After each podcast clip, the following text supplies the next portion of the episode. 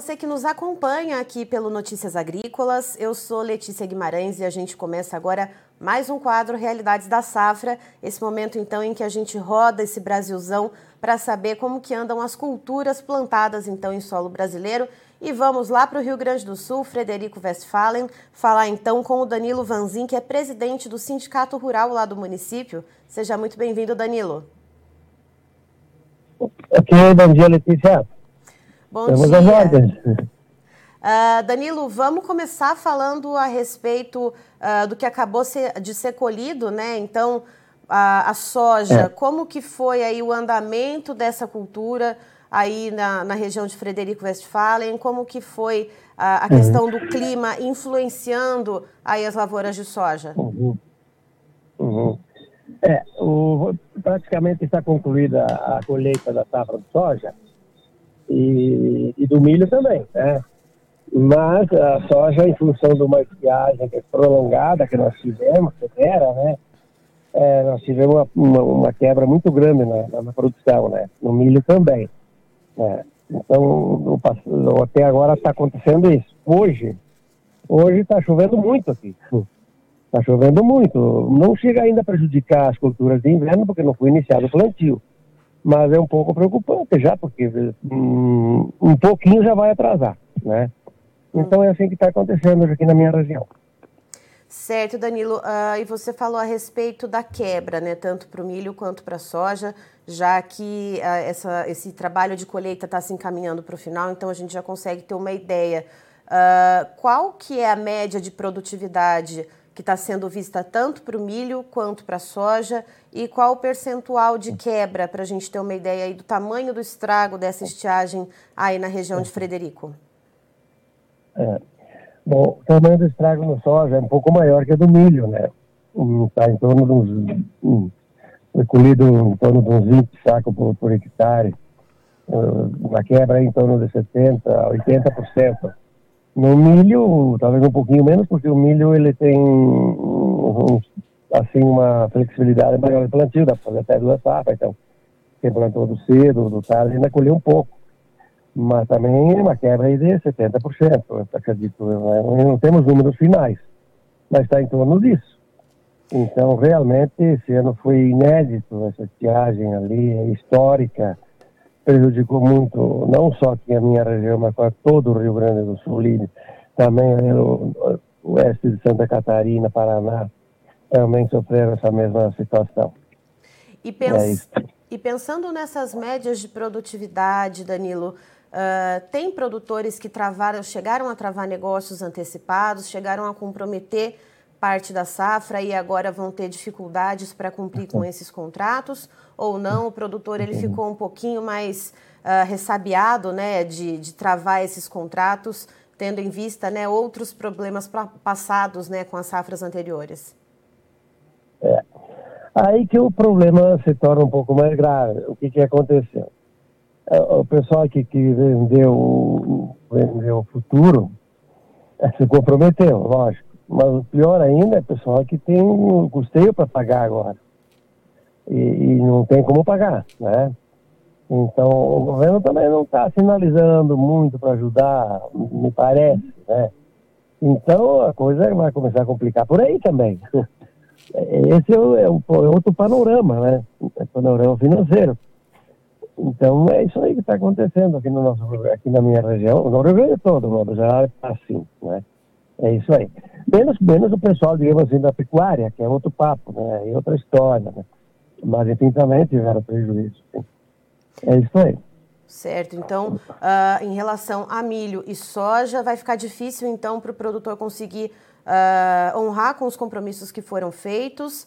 E, e, aí, quais são as alternativas nesse caso, Danilo? O que, que o produtor está pensando em fazer para conseguir, então, uh, né, fechar com esses negócios, né, conseguir aí, então, uh, honrar com esses compromissos?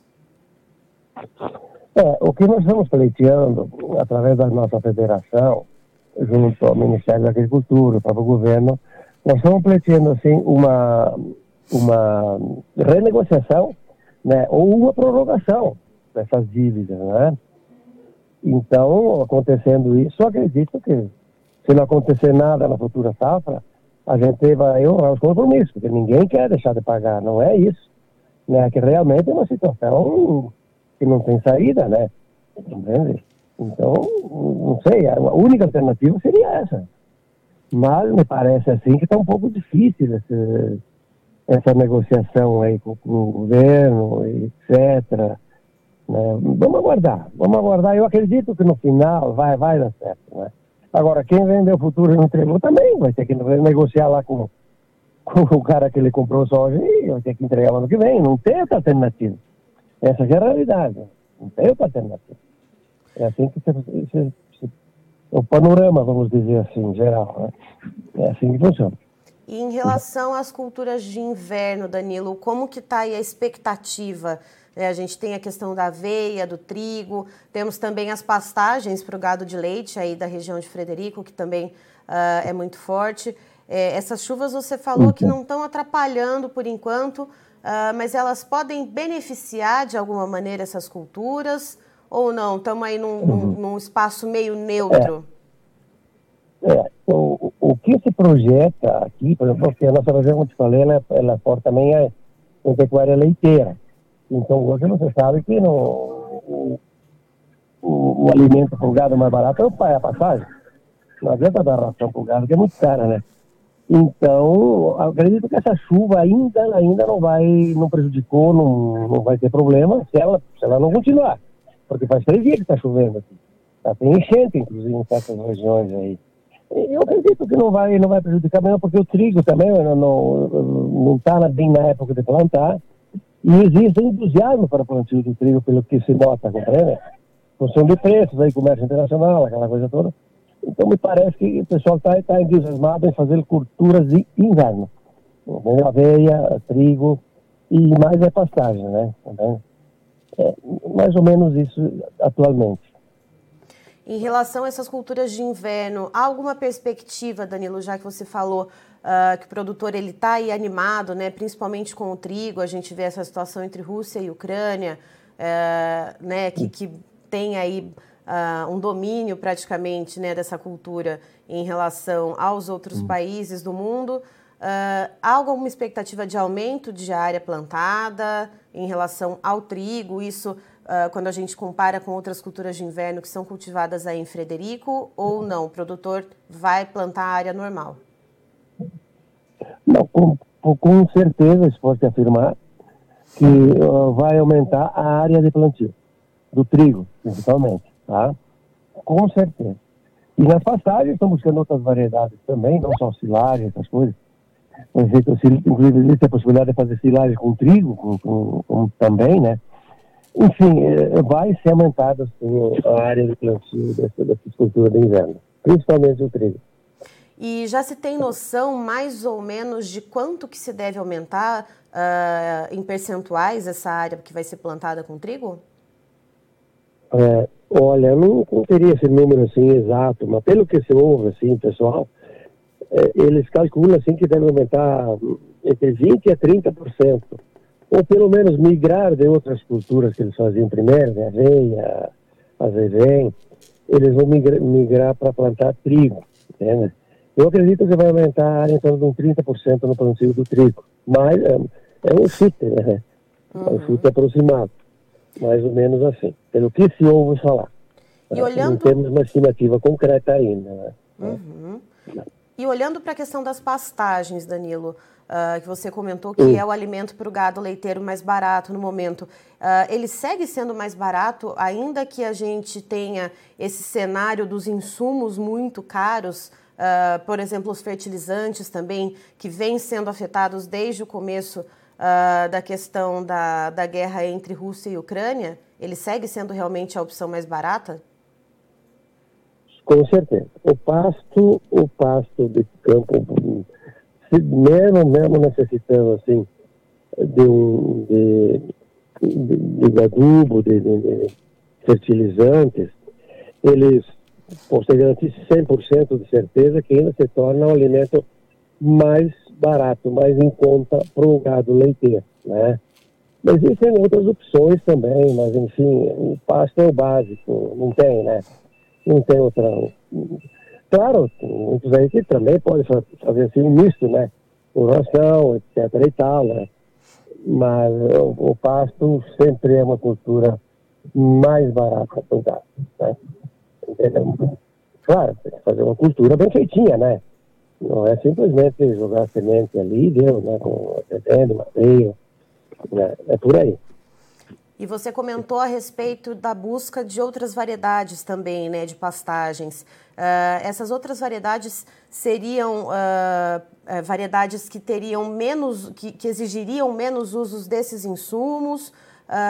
qual que é a diferença, né, dessa busca por novas variedades de pastagens? O que, que se busca nessas novas variedades?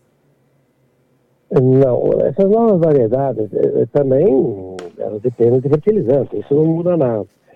Mas acontece, eu te dar um exemplo, por exemplo, nós temos aqui o trigo duplo propósito, que chama. É um trigo que tu faz, tu faz a, a, tu colhe ele para fazer pastagem ou silagem, né? E depois ele volta e você faz a colheita de trigo depois.